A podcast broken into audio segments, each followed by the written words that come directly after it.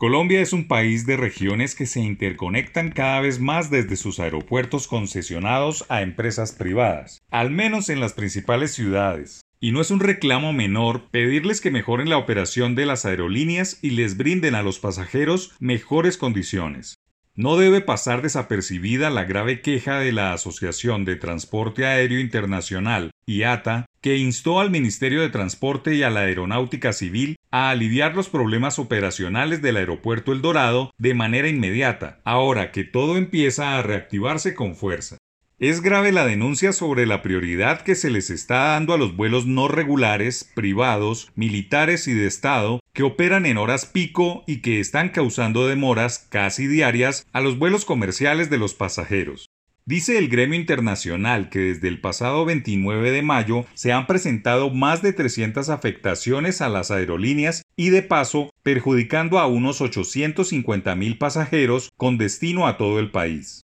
La denuncia también hace énfasis en que el programa de demoras en tierra, GDP, ha retrasado 130 vuelos y afectado a 17.600 pasajeros, con el agravante de que los consumidores del transporte aéreo siempre arremeten en contra de las aerolíneas o empleados del terminal, pero son las autoridades del aeropuerto quienes están manejando mal la situación que crece con los días. Las comparaciones son chocantes, pero hay que hacerlas. Plantea la IATA que en todos los aeropuertos de Estados Unidos solo se han presentado 63 GDP y que ni siquiera aeropuertos concurridos como el JFK de Nueva York o el Heathrow de Londres han presentado tantos retrasos como el Dorado. El llamado que hace el gremio es priorizar la aviación regular de pasajeros, principalmente en las horas pico, no aprobar ningún vuelo no regular durante las horas pico, restringir los vuelos de la aviación general solo a los que están dentro de la asignación aprobada para las horas valle y sin exceder la cuota, y asegurar que los centros ATC y torre de control cuenten con el personal adecuado para operaciones puntuales.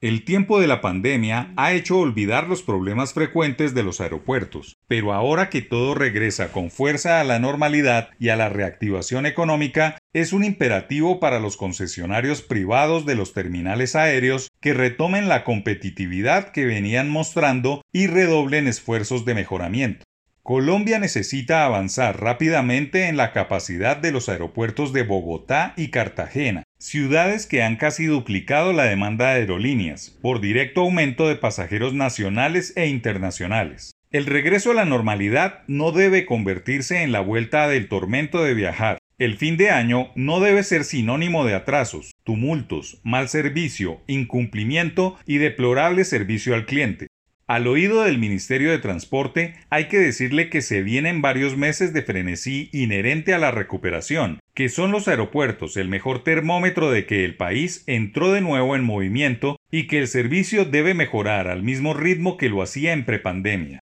Colombia es un país de regiones que necesita de buenos aeropuertos competitivos que le solucionen el problema del transporte a un territorio con tres cordilleras.